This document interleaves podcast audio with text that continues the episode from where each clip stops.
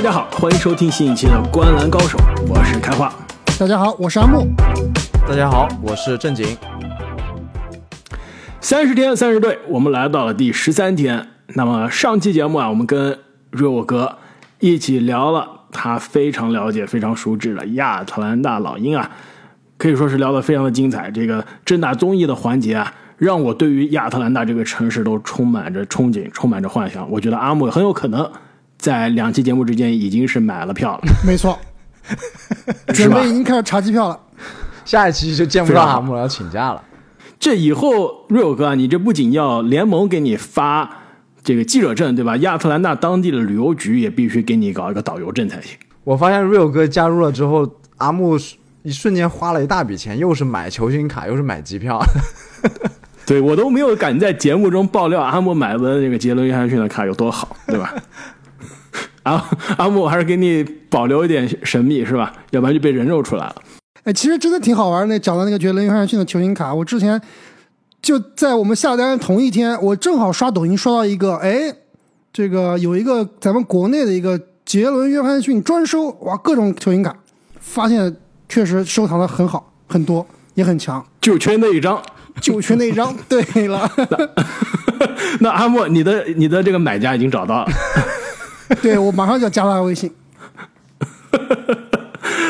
那开玩笑啊，那言归正传，那上期节目的结尾呢，我们说到，其实啊，瑞欧哥不仅是亚特兰大小鹰，对吧？不仅是老鹰的球迷电台的主播啊，而且呢，对于灰熊也是非常的了解。对于灰熊所在的城市啊，孟菲斯所在的州田纳西也是这个了如指掌。那么本期节目，我们将邀请瑞欧哥一起来聊一下孟菲斯灰熊。那考虑到其实阿木啊，对于灰熊也是非常的了解。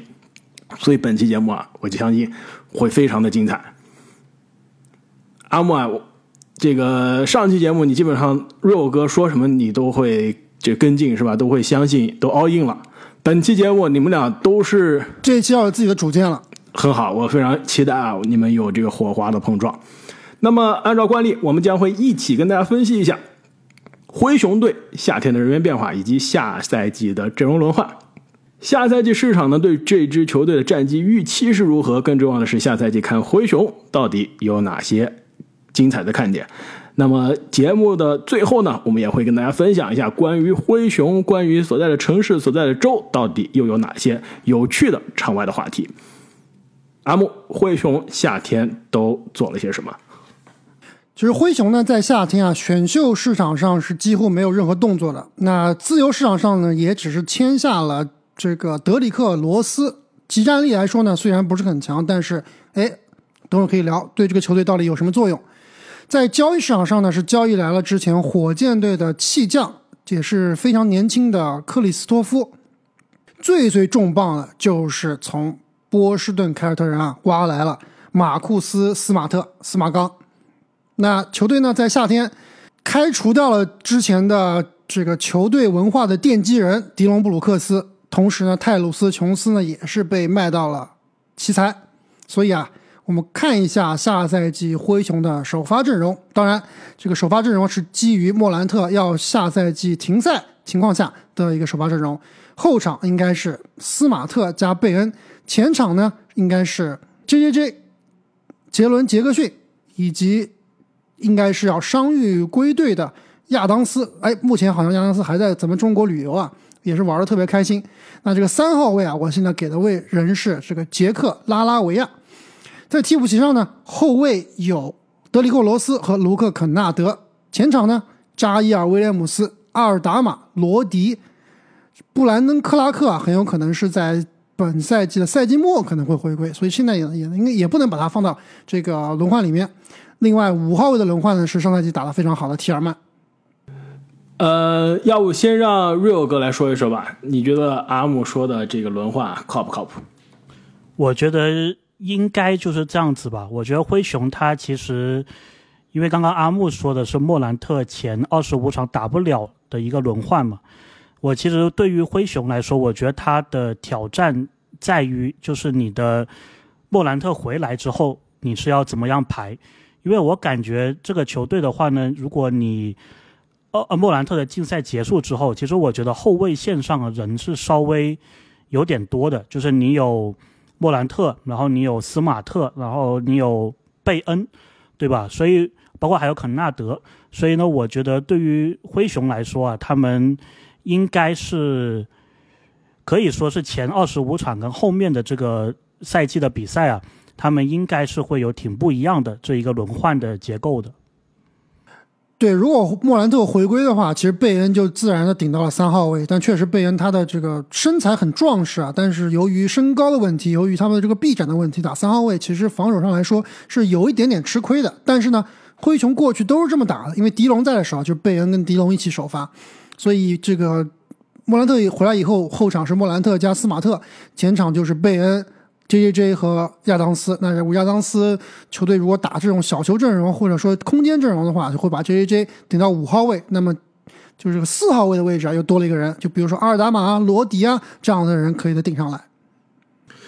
那么下赛季市场对于孟菲斯灰熊战绩的预期是怎么样？这支球队去年在常规赛依然是非常的出色，虽然是赛季末遭遇到了很多的争议啊，但是最终呢还是。赢了五十一场比赛，那么下赛季市场会不会因为莫兰特的禁赛啊，迪隆布鲁克斯的离开，对球队的战绩预期进行调整？确实是有所下调。那拉斯拉斯维加斯认为，下赛季的灰熊是赢四十六点五场比赛，最后呢能排到西部的第六名。其实我觉得这个是非常被低估的。我觉得今天我跟各位的观点可能真的有点不太一样。开花肯定是多年的灰熊黑了，就根本就打不过森林狼，对吧？肯定是要往往往这个坏了去想。Real 哥，我现在完全不知道。正经其实我觉得也是不太看好灰熊的。我这里我认为灰熊下赛季能赢四十九场比赛，最后是西部并列第三。这主队主队光环，就是占了百分之八十的因素。阿木，你要不要一句话来？说一下，说不定还能改变一下我们的看法。就是下赛季灰熊更强呀，前一个赛季对吧？这个灰熊已经是西部第二了，那这个赛季有什么理由退步呢？没有理由。莫兰特竞赛呀，莫兰特竞赛常规赛更强呀，这个大家都知道的，根本不是问题。那既然阿木说了一个应该是我们里面最好的预测，那不如我来说一个我预计啊，应该是我们这里面最差的一个预测吧。然后你们两位再往中间拽一拽。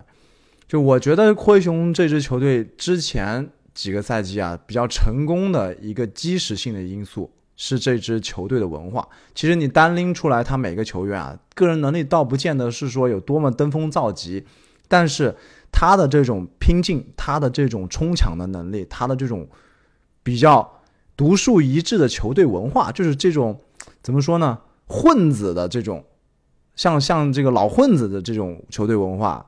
是他战绩常规赛战绩非常好的一个基础，但我觉得下个赛季随着莫兰特的禁赛，随着迪龙的离开啊，这种在我这看来最重要的东西从灰熊这里丢失了。所以啊，我认为下个赛季是严重的高估灰熊，在我这里他只能赢四十二场，排名西部第八。你这个四十二场还能排到第八，让我有一些惊讶。中间的都是一场接一场，就是大家的战绩很接近的。我的西部排名都是一场的，一场到零点五场的这个差距。要不我先来说吧，我其实，在胜场数上啊，比你稍微乐观一些。我觉得啊，应该能赢四十四场，但是在排名上啊，比更加悲观一些。我同意啊，其实毫厘之间一场可能能。蹦上去两三个名额，但至少从我现在的这个预测上来看，四十四场，西部并列第十。那你这个西部也太强了吧？赢赢 前面得赢多少场比赛啊？Real，你怎么看？我的我的看法其实虽然没有阿木那么那么激进啊，但是我我是觉得市场对灰熊是有一点点低估的。我这边的话呢，我是觉得灰熊下个赛季应该是可以有四十六、四十七场胜场，但是排名的话呢，我可能我不觉得可能这个胜场数可能会排到前四。我觉得四十七场左右的胜场可能在西部是排第五左右的，因为西部毕竟它其实有很多的球队都非常的接近，而且呢，我我是觉得很难，就是说有一支球队还连续两个赛季都有这么很强势的一个表现的。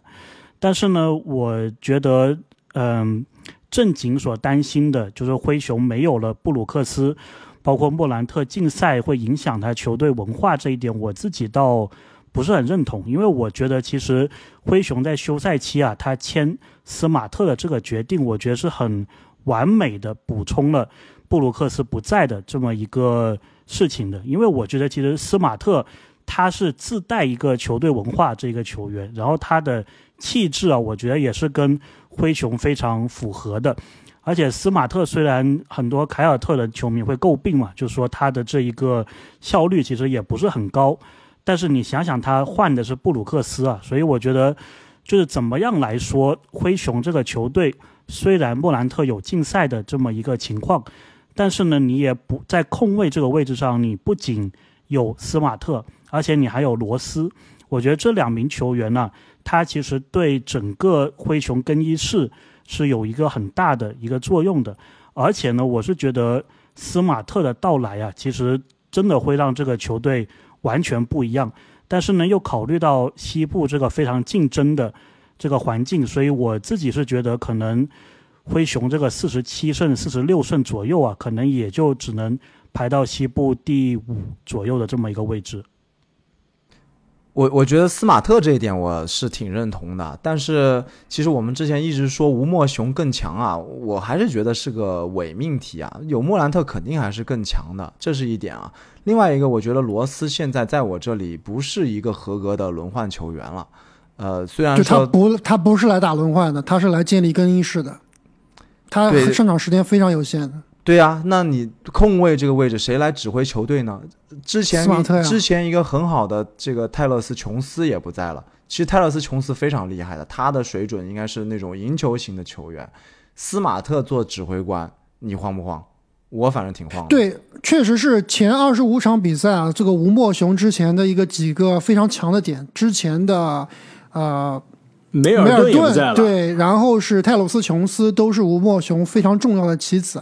那确实，这二十五场比赛让斯马特主控，而且这个球队除了斯马特以外，还真的没有那种特别好的会传球的人了，对吧？贝恩也不是那种以传球见长的球员。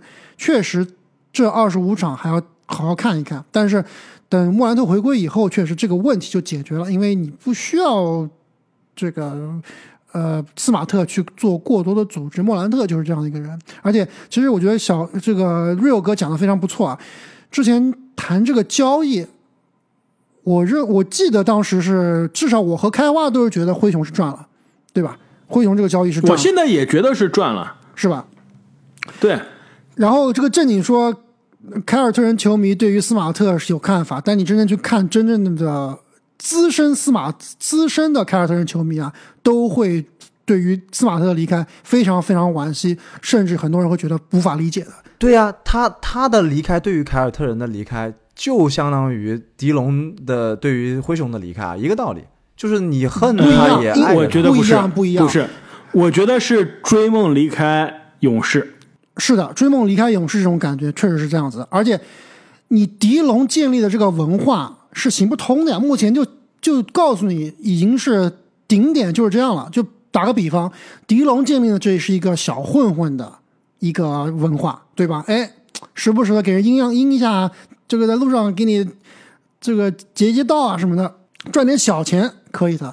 但你真正想从小混混进进化成黑手党，你就得靠斯马特。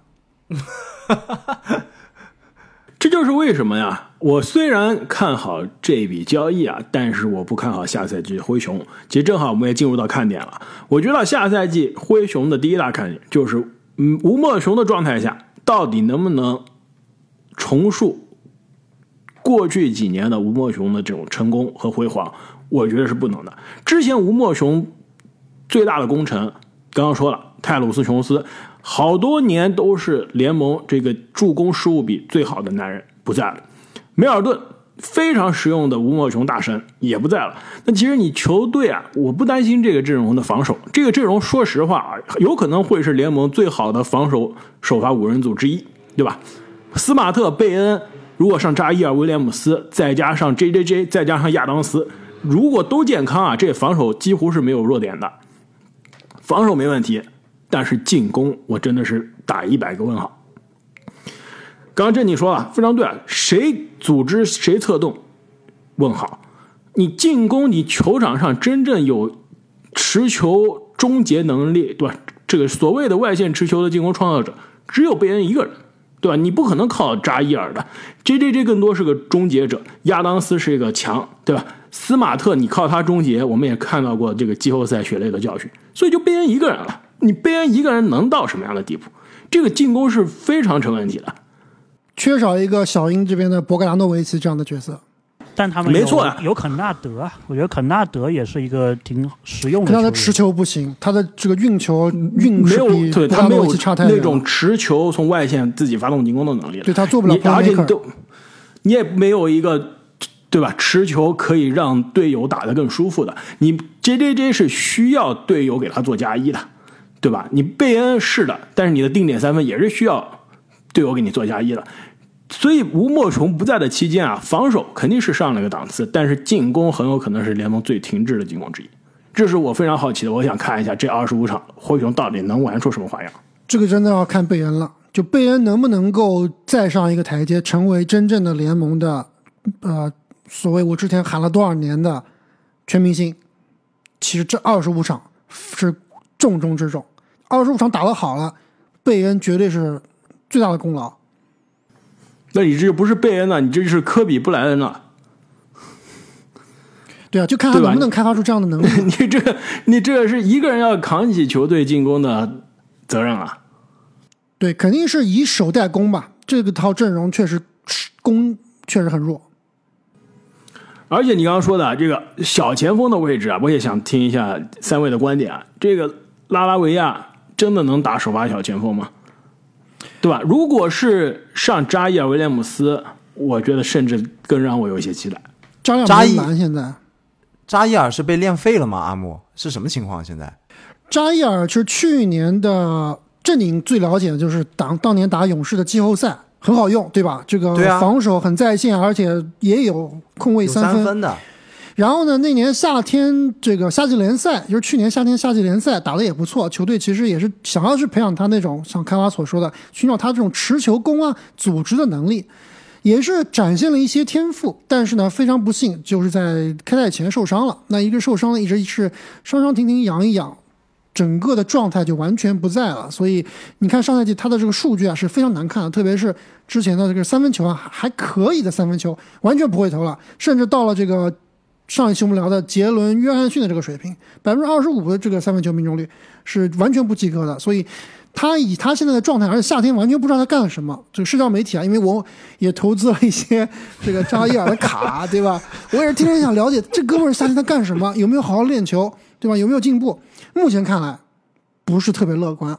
那这个矮子里面拔高子，这样看就是拉拉维亚可能是最靠谱的一个了。这个我还漏掉一个，还有就是下下几联赛打得非常不错的啊、文森特威廉姆斯，文斯威廉姆斯也是上赛季的新秀，二轮秀，也是有可能进入轮换的。这个位置确实是非常弱，而且拉拉维亚是不是打四也能打是吧？嗯，不太好，不太行，不太好吗？嗯，个子不够高，然后这个不够壮，打三比较好。还有就是大卫罗迪，其实他也可以打三的，但是他也是非常非常的不准。大卫罗迪还是偏偏四号位的一些感觉，偏四一些对对对，我我自己对于灰熊的看法就是，我觉得他的三号位就是小前锋这个位置，其实这么多年以来都是一个大家觉得偏弱的一个位置嘛。但是呢，我是觉得如果灰熊，比如说他这个吴莫雄的体系，或者说他整个球队的这一个体系，如果是运转的比较好的话，其实三号位是一个感觉谁上来都都可以的这么一个一个情况。对，他是一个三号位，是打后卫的位，就是真正莫兰特回来以后让贝恩去打。他们那时候吴莫雄其实后场就是迪龙、泰勒斯·琼斯加梅尔顿，梅尔顿去打了个三。他真正他的身材是适合打二的。对，我是觉得就是灰熊的三号位的这个问题，他可能没有说像补强之前的歧视那么严重。就是我感觉他这个是可以通过他的一个体系去克服这一个问题的。没错，那第一个看点啊是吴莫雄，那第二个看点那就是莫兰特了。这莫兰特下赛季禁赛二十五场之后啊回来，虽然我们已经用烂了这个所谓的十字路口理论啊，但是这真的是这哥们儿的职业生涯十字路口了。而且啊，放大一下、上升一下，都不是他职业生涯的十字路口，是这哥们人生的十字路口了。这一步。而且跟其他十字路口不一样，是有对和有错的。你走对和走错，你整个人生是有翻天覆地的变化的。这个十大控球后卫的时候，我们其实聊了很多了，关于莫兰特，我们之前也说了，其实本来都不用说一年之前，大半年之前放在他面前的，真的是大好的无限的未来，对吧？联盟的脸面，联盟的未来，也是打法好看，这个人气十足，这个这可以说无论是品牌商。对吧？代言的这些品牌还是联盟都是有无尽的动力去捧你、吹你的。但是场外遇到了可能是你最不该遇到的、最不该碰的、触碰的红线，你触碰了，导致现在这一些啊都有可能成为泡影了。所以二十五场的竞赛啊，对他来说是一个惩罚，但是也有可能是最终的这个警醒了。毕竟他之前已经是遇到过问题，后来哎。又再次触犯了问题，那这一次有可能是给他最终的警告了。能不能回来之后回到赛场专心练球、专心打球，跟场外的这一些不和谐的声音啊断绝关系？其实对他来说真的是未来非常重要的一个选择。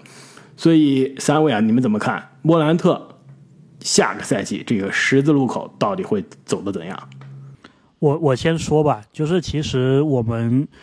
之前有聊到啊，就是灰熊签了罗斯，虽然罗斯他可能起不到这个场上轮换的作用，但是有一个细节可能很多人都忽略了，就是罗斯他大学时期所效力的这一个球队啊，就是孟菲斯当地的这个孟菲斯大学，所以呢，我是觉得你说联盟当中有谁可以给莫兰特做一个很好的示范，而且又了解。孟菲斯当地的这么一个情况的球员，我觉得就非罗斯莫属了。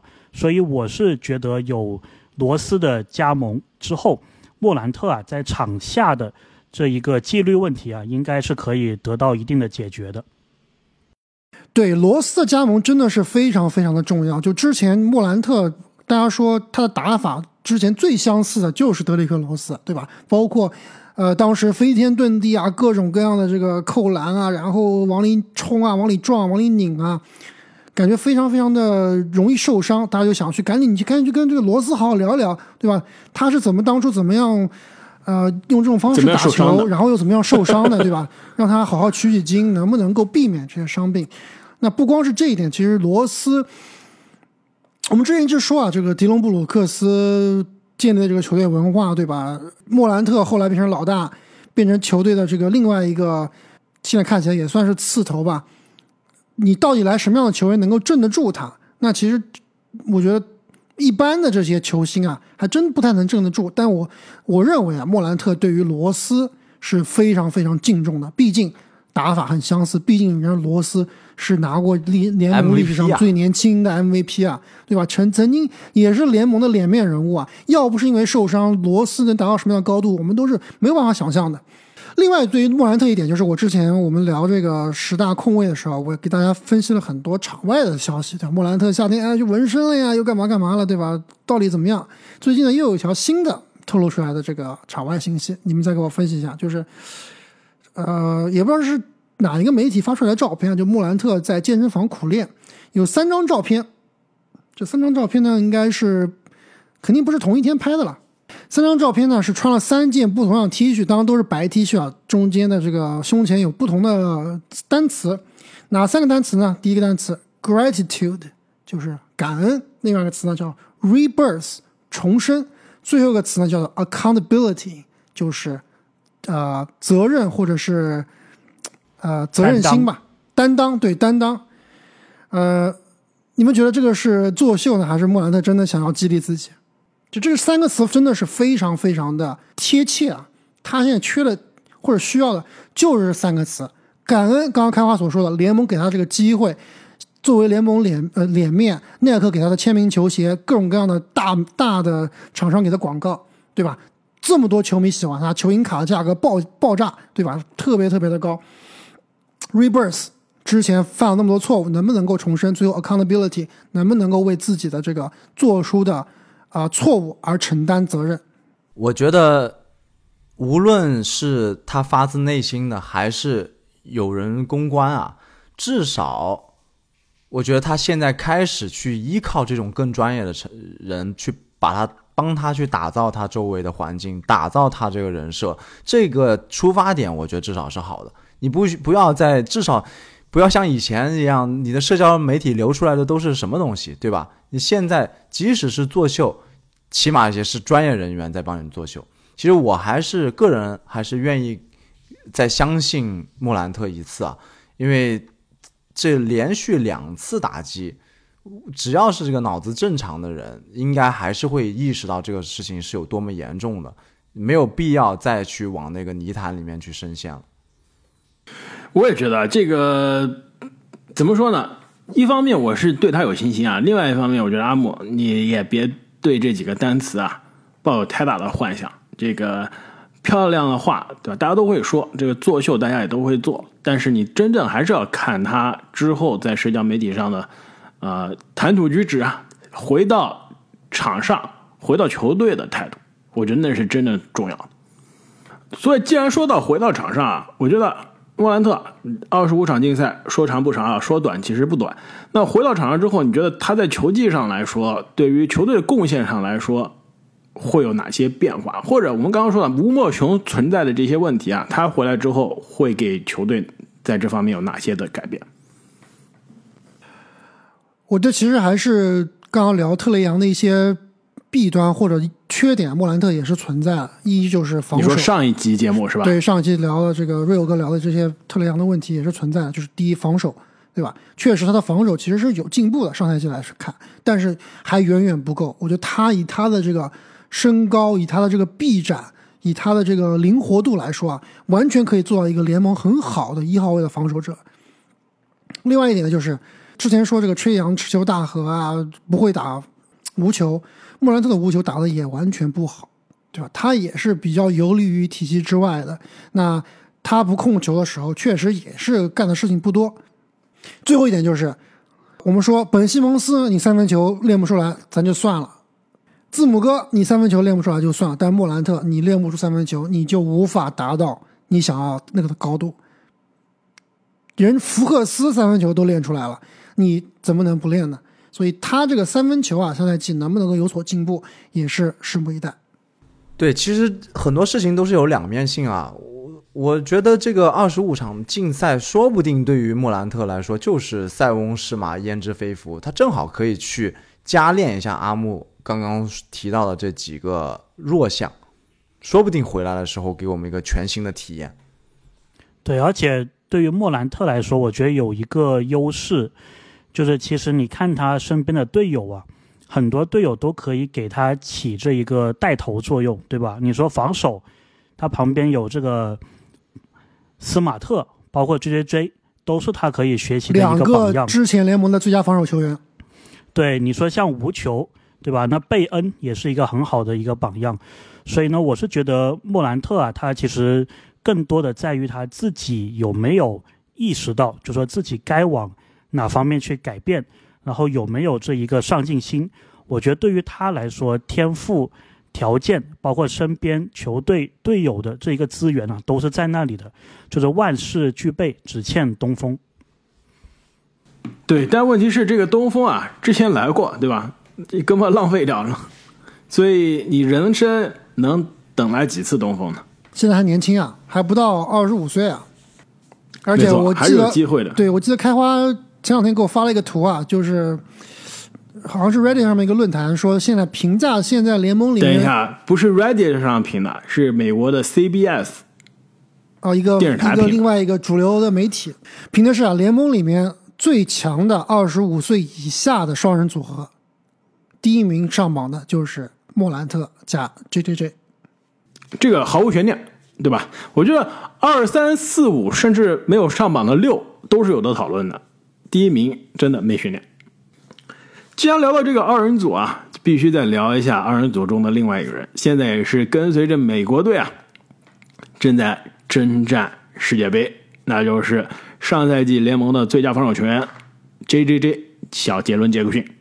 应该也是本届世界杯里面目前看来的最佳防守球员，应该跑跑不了了。真没错，美国队内线的定海神针啊，可以说现在是美国第一中锋。对他其实都不是打中锋的。哎，我发现这个科尔真的是有点喜喜欢用这种大前锋来打中锋啊，首发和替补都是这个位置的，是吧？班凯罗和他都是四号位，结果到美国队都是打五号位。特别小，这阵容，科尔就是这个风格。就这德性是吧？是的，但问题是，J J J 他在联盟打内线的这些短板，在国际赛场没有了，对吧？还是有的，篮板还是抢不到。我告诉你，篮板全都被哈特抢走了。是的，但是你有队友去帮你擦这屁股就够了。另外呢，他的这个长处啊，无限的放大，他的这个封盖在联盟已经是够可怕的了。那你现在在国际篮球，在这个非法的规则下，那真的是已经是到了 bug 的级别了。所以阿木，你看这个 J J J 比赛最多啊，而且夏天也没少看国家队的比赛啊。对于杰伦杰克逊下赛季有什么样的期待呢？我觉得他依然是最佳防守球员的这个有力竞争者啊。那其实这个奖项之前被已经被某位法国球员搞得非常的不值钱了，但是呢，上个赛季 J J 的表现，包括我们看美国国家队的表现，依然是非常非常的给力。所以下赛季其实有个很很有趣的点，就是这个亚当斯到底如何使用。就常规赛亚当斯非常好，首先亚当斯有伤，这伤能不能够好，能够多健康不得而知。另外就是啊，常规赛亚当斯比较好用，但是季后赛很多情况下亚当斯都用不了，所以我觉得下赛季詹金斯教练可能会更多的考虑让 J J J 去打五，然后四号位呢，这个罗迪啊、阿尔达马啊，其实都是可以用的球员。那啊、呃如果说 J J J 真的能够从一个四号位转变成五号位啊，他会比以前更加的可怕。这点我同意，但是前提你必须把你的篮板球练出来。对，场均你最起码得有八个篮板，是不是？你别场均五个篮板，这有点说不过去。没错，那 Real 哥，我知道你这个采访了很多 NBA 的这个球员是吧？跟这借助你有在有借助啊，你在这个老鹰队的这个关系，就有这个 NBA 的媒体这样，所以你对灰熊队的球员有什么样的了解？下赛季这支球队有哪些地方让你比较期待的？其实说到这个采访啊，刚刚我们聊到的两名球员，就是莫兰特还有这个亚当斯，其实我都是有采访过的，就是在应该是今年年初的一场灰熊主场打国王的比赛啊，当时我就是有跟莫兰特还有亚当斯有一个近距离的接触，就是我有提问，然后他们回答问题。我当时的一个感觉呢，就是首先先说亚当斯吧，就是亚当斯这一个人，我们平常看他的长相是感觉很像是吧？对，很像那个 DC 电影里面的海王嘛，对吧？但是其实他这个人的性格啊，我觉得是跟漫威里面的雷神是是更像的。就是我还记得当时采访的时候，一般他们的这个流程就是我们记者先坐在一个一个房间里面，然后主教练先接受采访，然后就等这个球员可能洗完澡了，然后就过来接受采访。然后呢，亚当斯他进场的那个时候呢，就能给人感觉到，就是挺挺搞笑的一个氛围。就是亚当斯他是完全没有一点球星的一个架子的。然后我还记得当时的比赛，有一个记者就问他，就说这一场比赛你们把国王的内线呢、打的是非常的难看，就说你们在内线的得分有很多，然后让国王没有办法防守。然后亚当斯就是直接就是说啊，就说因为他们太烂了，就是他们的内线太烂了，就他讲话是可以很，就是很很搞笑、很幽默的，直接这样子说的。当然后来他也意识到了，就是说要讲的正经一点，所以他你就能看出来他在采访的那个当下，就是有意识的突然假装很震惊，然后去说并不是，就说我们教练的这个部署啊，就是要在禁区里面给他们制造一个威胁。然后他说我们球队也是一个依赖内线得分的一个球队，所以亚当斯给我的一个感觉呢，就是属于他是一个挺挺团队型的一个球员。所以呢，我是觉得灰熊其实每个人的感觉啊，都是都是这样子的。对亚当斯，我记得当时开花还是谁说过啊？就是虽然长得凶神恶煞，但其实是一个比较暖心的球员啊。我我好像也看过一些他之前的小故事，包括在我们当时疫情的时候，他也是为这个我们武汉的这些呃人民啊去祈福，所以他是实际上是一个情商非常高的人。而且其实最近之前节目透露过，亚当斯是在咱们中国好像是自费旅游，就之前很多什么吉米巴特勒呀，那个后来的字母哥呀，去现在的克雷汤普森啊，在国内都是啊赞赞赞助商来赞助的，但是亚当斯好像就是对于中国特别有兴趣，哎，自费去旅游，也是在。各个平台上发了一些非常有意思的视频，也能看得出来，真的是一个非常接地气的一名球星。没错，而且呢，也是一个任劳任怨的，呃，非常好的团队的球员，非常好的队友，对吧？就是也是个非常好的保镖嘛，对吧？真的是场上没人敢跟他打架。没错，是愿意为队友挡拆，而且呢，当年也是出了名的，愿意自己去卡位、牺牲，然后让队友去抢篮板的。而且当时这个比赛结束的时候，其实还有一个小花絮，就是一般我们媒体停车有个专门的停车场，然后呢，我记得比赛结束的时候，就是采访也结束的时候，然后有一个有一个媒体，他可能不是很会倒车，就把他这个车倒出来，然后他就在那里就是没有办法，不知道怎么样处理这个事情，然后这个时候呢，旁边呢就从那个球员的车库那里就来了一辆车。然后呢，就停在这个媒体同行的旁边，然后下车一看呢，就是这个亚当斯就出来了，然后他就说你要帮忙呢，我来我来帮你倒车。所以当时这个画面也是给我感觉说，就亚当斯这个人呢，真的是一个挺挺挺接地气的这么一个人，而且技能点还挺特殊，还能当代驾。对对对对，海王必备的技能点。他帮他倒车是吧？我还以为是他站在后面帮他看方向呢。我说你站得高是吧？看得远，这个指挥一下，大家都能看见。他是真的坐进去帮这位记者朋友倒车了是吧？对对对对，那真的是个热心肠。那你跟莫兰特的互动感觉怎么样？是不是截然相反？我觉得肯定不是的。莫兰特应该是个双面人，场下对于球迷来说应该是挺。也是挺温馨的吧？等一下，瑞欧哥跟他互动不是球迷，人家是工作。对他对于媒体采访，媒体采访应该也是比较靠谱的。我盲猜啊，是这样吗？呃，我我觉得阿木说的还是挺准确的。就是其实当时采访的时候，就是一月份嘛，然后还没有这个所谓的这一些事件什么的。然后我那场比赛印象很深的就是那场比赛赛后。然后当时呢是有一个小女孩，她在场边，然后就举着一个牌子，就说我今天生日还是怎么样的。然后呢，莫兰特那个时候不是刚发售他的这个新球鞋嘛，然后呢，莫兰特也是把他当场比赛的这一个球鞋啊，就是给了这个身边的小女孩。然后呢，在新闻发布会的时候呢，就有记者问起这个事情，就说：“哎，你这个小女孩你是不是认识啊？就说她是不是你邀请过来看球的？”然后莫兰特呢就说并不是，他说他当时这一个举动啊，只是当下他想回馈球迷，因为他说他知道。在这个球鞋刚发售的时候，都是比较难买到这个最新的球鞋，而且可能会有这些黄牛啊什么，把这个价格炒得很高。所以莫兰特呢就说，他很感谢这个球迷对他的支持啊，所以他可以的话，他是尽可能的是会想办法去回馈这个球迷的，所以他就有了当时的那一个举动啊。所以其实莫兰特这个人呢，就是他。呃，虽然有这么一些负面的新闻，但是我觉得他对球迷、对媒体态度都是非常好的。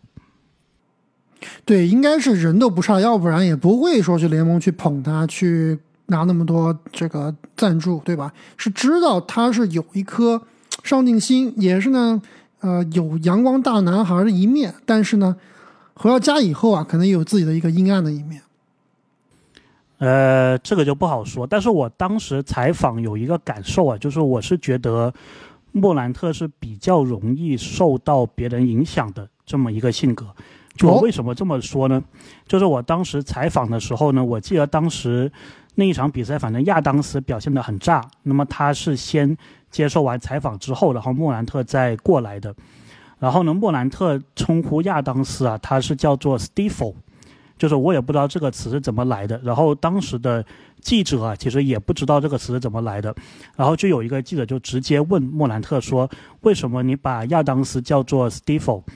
然后莫兰特在回答这个问题的时候呢，他就就是他在回想这个故事的时候，他就会提到很多的人名，他一开始就会说 “This is funny story”，就说这是一个很有趣的故事，然后就开始讲说有一天我跟我朋友在外面开车的时候。然后这个朋友就跟我聊到亚当斯，说他跟某个某个明星很像，所以可以叫 Steve。然后呢，这个就是你能感觉到，就是他好像是就经常他跟朋友出去，然后聊一些话题，这个好像是个很常见的一个事情。然后呢，这个不是单一的案例，因为在这个问题之后，又有一个记者就问了他另外一个问题，具体是什么我就不是很记得了。好像是跟他发型相关的，还是怎么样的？然后莫兰特那个时候呢，又是回答的时候，又是一个类似的一个说话的方式，就说这也是一个有趣的故事。然后就说有一天我跟我朋友去理发店，然后我们就心血来潮，那个朋友建议我说：“哎，能不能换个发型？”然后我也就换了。所以呢，就是这连续的两个问题，当时给我的一个感觉啊，就是莫兰特他是首先经常跟他朋友在一起，然后如果他朋友。呃，这个就不确定，但是他朋友讲什么呢？似乎对莫兰特是有一定的这个影响性的。然后这个我们再结合之后发生的事情，感觉可能跟他的性格啊也是有一定的关系。哇塞，破案了！我觉得这是全网真破案了。对，这全网绝对是最深入的分析，绝对是这个线索，重大线索。瑞哥。我觉得啊听到这里，我觉得你这个记者证真的是太值了。赶紧买球星卡，我跟你说，开花，这个都太细致了。阿木，你怎么什么都能联系，这联系到球星卡上？我就是在讲，real 哥已经是有这个记者，这个非常有经验的记者的这个，而且是味觉，对吧？可以做球探。对，有这个敏锐的这个嗅觉啊，你能把这个事实，对吧？看透彻，已经看到问题的本质了，这真的是太厉害了。所以，瑞友哥，在你和这些灰熊队的球员的这个互动当中啊，你还看到了其他什么有趣的，可以跟我们分享的小故事吗？我还有一幕，就是也说不上是跟球员一对一的互动吧，但是呢，我们有记者证的话呢，一般是可以提前一定的时间入场的。然后当时其实我看到有挺暖心的一幕。而且呢，这个应该是，反正我跑过不少的球场，然后我印象中好像只有灰熊队是这么做的，就是在赛前大概一个来小时的时候，这个时候灰熊的球员都会出来投投篮啊，训训练。然后呢，我这当天就看到这个小贾伦·杰克逊，就是 J J J，然后呢，他是请了应该是幼儿园还是小学的这个小学生，然后呢，应该是有请了一百来个人。然后就是让他们去，相当于是观察，或者说相当于是看他的这一个训练。然后呢，他这个训练是有一定的慈善的意味的。然后当时呢，就是让 J J J 在这个中场投三分球。然后我记得当时旁边还有一个主持人，就跟这些小朋友说，说这个 J J J 如果他投进一个三分球的话呢，这边就会有五千美金的一个捐款。然后呢，我感觉虽然我后来没有去核实，但是我感觉他邀请的这一些小朋友啊，应该都是某个项目的，可能他们是需要有有一些疾病需要救治的这么一些小朋友。然后呢，当时就是看到追追追啊，就是因为他那个活动是有时间限制的，好像是五分钟之内要投进多少个三分球。然后 JJJ 当时就是真的，你能看出来他是很热心于帮助这些小朋友的。他那个三分球投完之后，就那个球还没有落地，他就赶紧跑到这个篮筐底下去，自己去捡球，然后再回来投。他最后应该五分钟里面投中场的这一个投进的，应该是投进了四五个。然后呢，最后这些钱呢，也是全部都捐给了。这个小朋友，所以其实灰熊队，我觉得他们在回馈社会啊这方面做的是非常好的。包括我身边有很多朋友，他们去灰熊队看主场看球的时候呢，因为灰熊队他的有一个工作人员其实是来自中国的，然后他之前好像也是哪一家大的平台的记者，然后现在就是在灰熊当工作人员，他呢就特别会运营跟中国相关的。这一个微博啊，或者说社交媒体，所以基本上就是，如果你是中国面孔，出现在灰熊的这一个主场啊，他都会过来跟你聊几句话，然后甚至呢，他会主动问你，就说，哎，你想不想跟这个贝恩合照啊，跟莫兰特合照？所以我觉得灰熊他虽然我们对他的关注度不高，而且去孟菲斯旅游的人可能不多啊，但这个球场绝对是一个非常暖心的，让球迷这个体验非常好的一个球场。得了，阿木第二站旅游景点破费了呀，又开始查机票了。那既然讲到查机票啊，我们自然而然就到了我们的场外的环节了。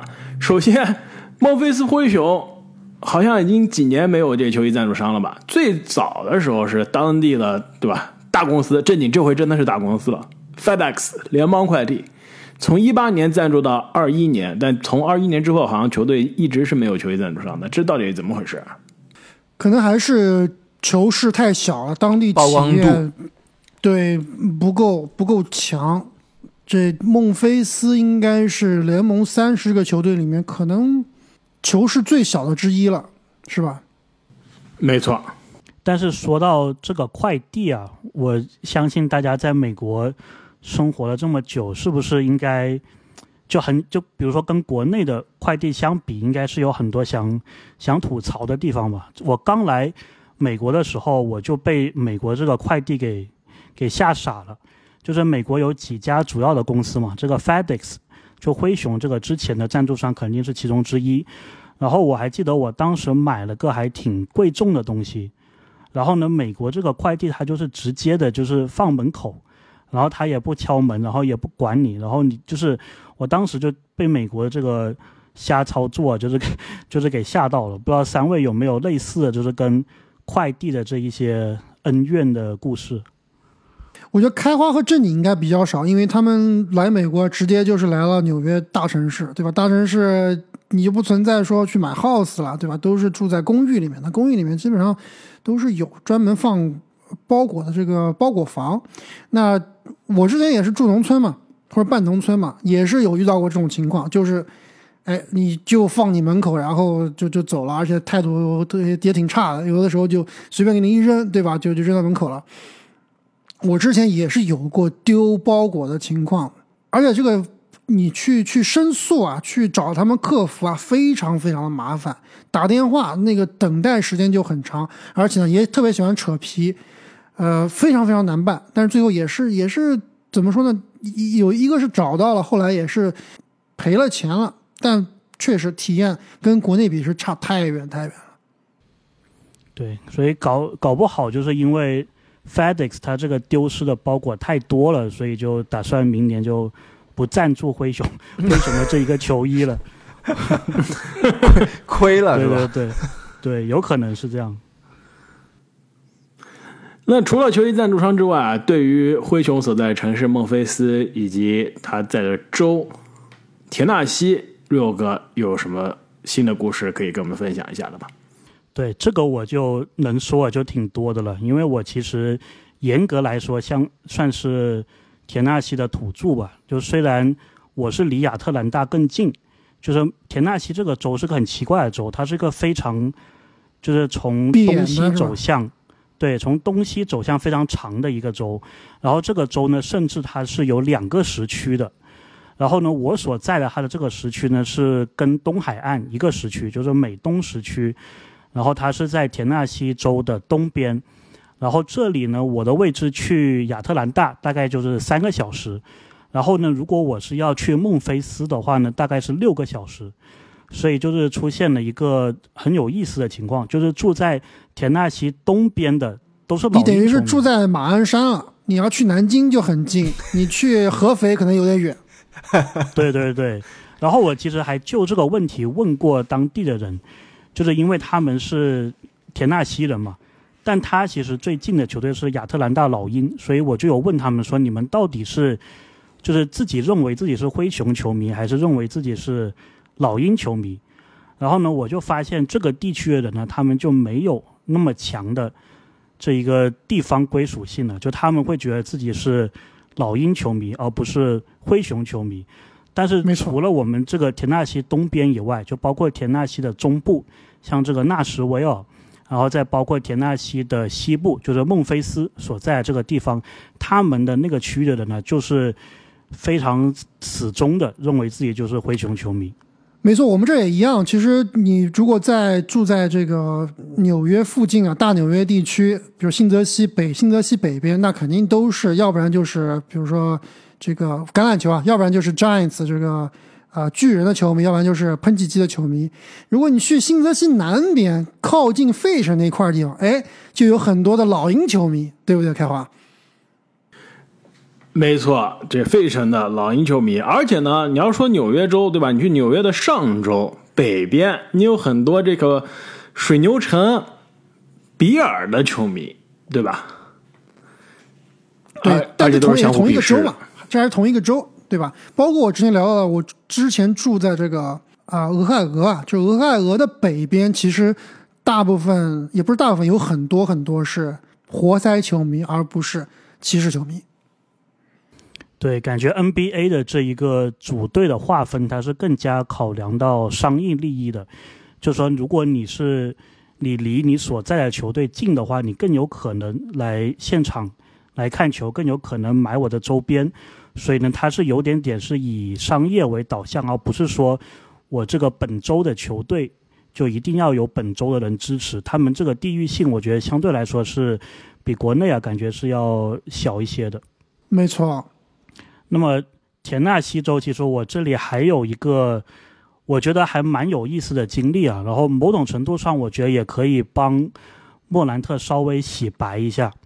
就是怎么样呢？就是我我相信三位啊，应该在美国也是经常搭飞机。然后呢，我自己在美国也是经常搭飞机，但是田纳西州它的几个机场啊，有一个我印象中或者说我的见识所及啊，应该是全美国只有田纳西是这样子的，就是我们一般去机场安检的时候，它不都是有一个队伍嘛？然后呢，那个你要排队，然后在这个队你在排队的过程当中，它可能会有一些告示牌，告诉你这个不能带打火机啊，不能够带这个要把手机电脑拿出来啊啊。对，要脱鞋啊之类的，就是你去美国，如果除了田纳西州以外的所有这些州，我相信他们写的东西啊都是大同小异，都是差不多的。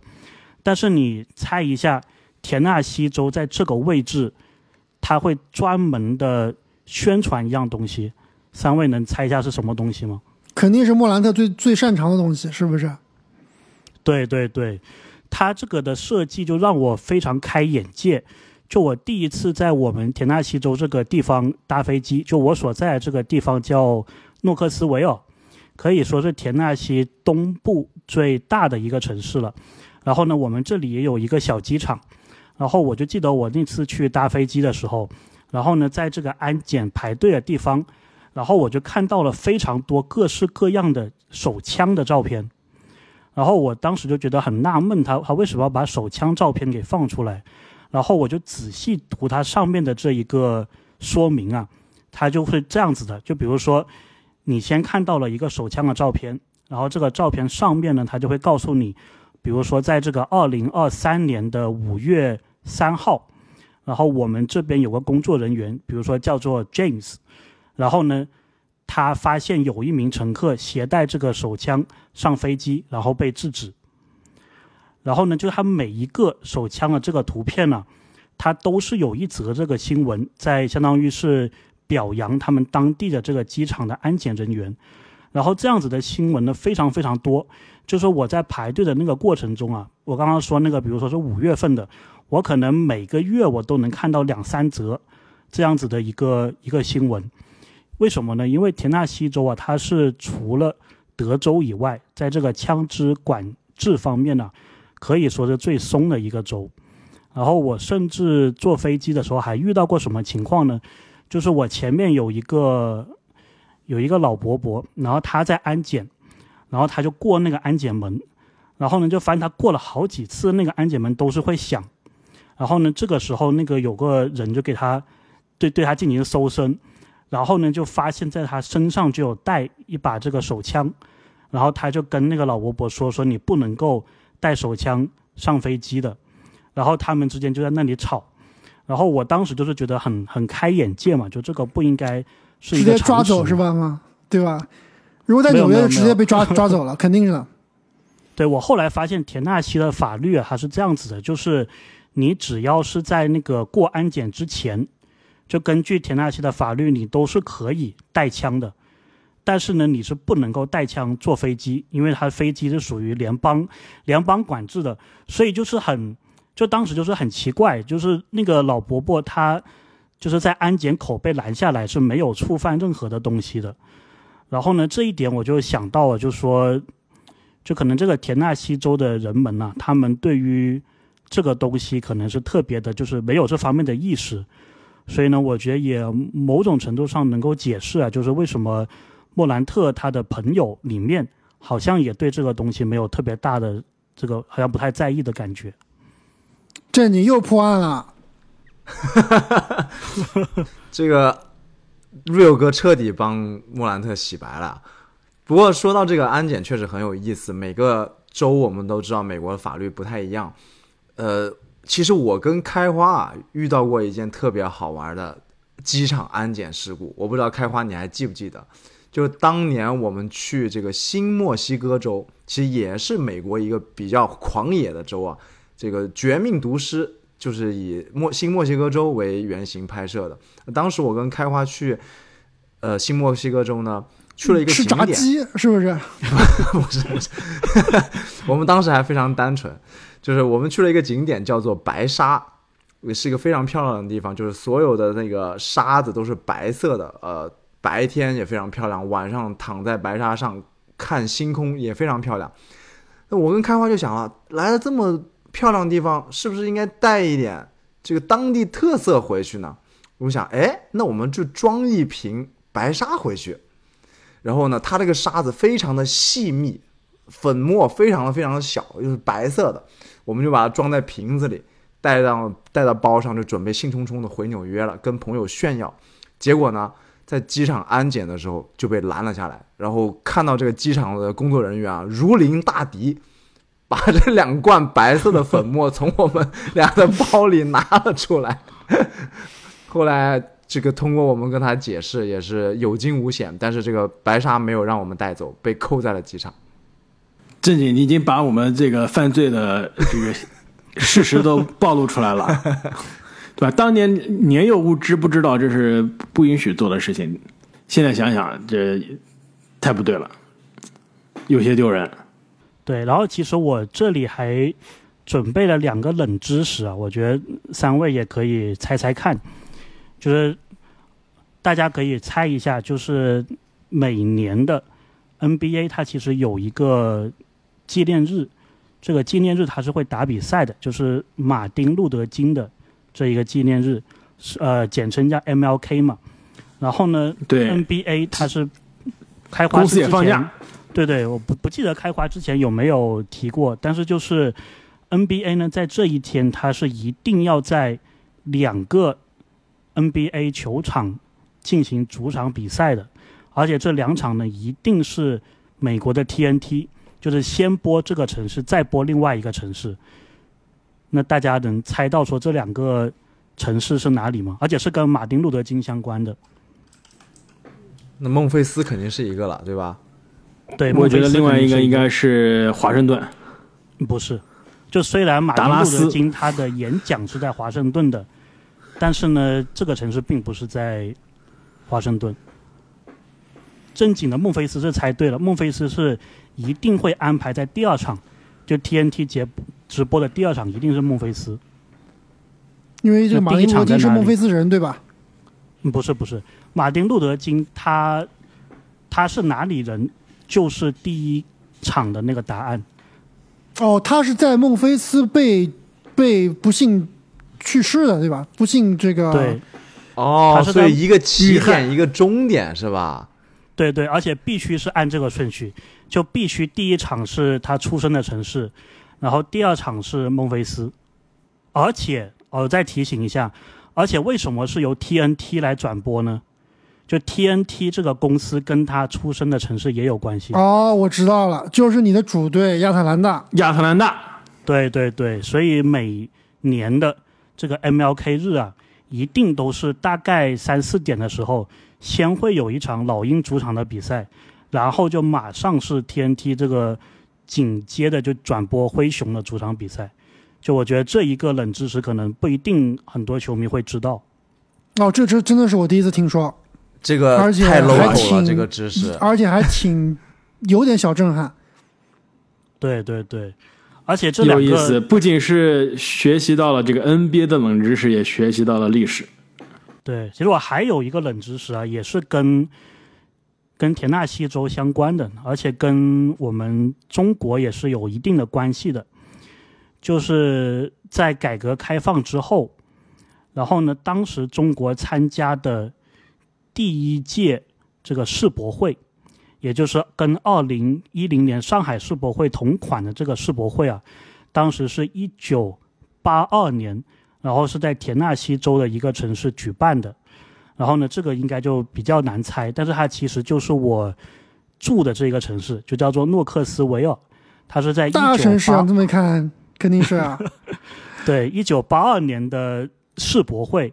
然后还有一个很巧合的地方呢，就是我之前在田纳西读书的时候，然后呢，我每天要上下学，就是我上课的那个建筑物，然后在这个建筑物门口啊，然后大概是在一年前，他就立了一个小牌子。然后我有一次就是散步的时候，我就发现，哎，这里怎么多了一个新的东西？然后我就不看不知道啊，一看吓一跳。它这个是有什么来头呢？就是他这一个牌子上面写的，说一九八二年，当时在这个诺克斯维尔举办的世博会，也是中国改革开放之后第一次参加这种国际性的这种展会。然后呢，他就说当时的中国馆，它的这个原来的位置啊，大概就是在现在这个牌子的后面。然后我就顺着这个牌子后面一看，哎，这个不就是我我上课的这个建筑物嘛？所以呢，就还有这么一个小小的一个连接啊，就是其实田纳西州它并没有大家想象中的那么那么村呐、如果大家来田纳西旅游的话，还是能发现一些跟我们生活息息相关的东西的。我听完这故事，我突然头感觉头皮发麻，有没有？这个真的，这两个故事我都起鸡皮疙瘩了。正经，说实话，我我前一个故事我也起鸡皮疙瘩了。有点神奇，说实话，真的的很神奇。因缘巧合是吧？命中注定。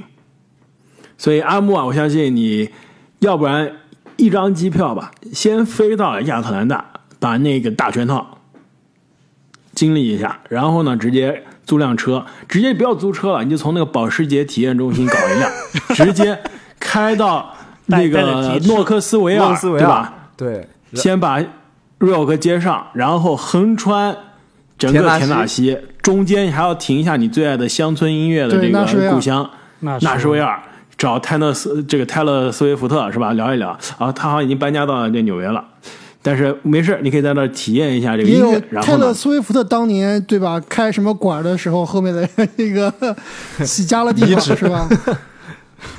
然后最终哎，再到孟菲斯看一场这个孟菲斯灰熊的比赛。对，再再到孟菲斯，在机场安检被拦下来，那肯定不行，那不能拦下被拦下来了。